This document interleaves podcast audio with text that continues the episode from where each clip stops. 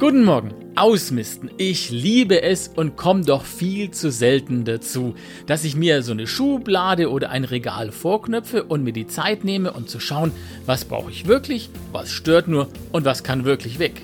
Wahnsinn, was sich da mit der Zeit so ansammelt. Manchmal habe ich dann so ein Trumm in der Hand, das liegt da schon ewig rum.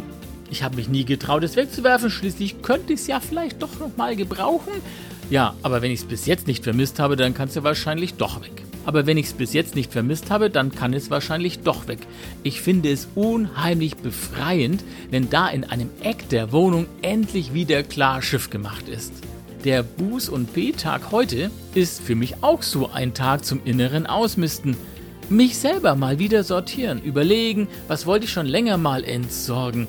An Ärger, an alten Geschichten, an Gewohnheiten, die mir nicht gut tun. Dieser Mittwoch ist für mich ein Tag, an dem ich mich vor allem freue, wenn dann in einem Eckchen meines Lebens etwas neu oder besser als vorher weitergehen kann.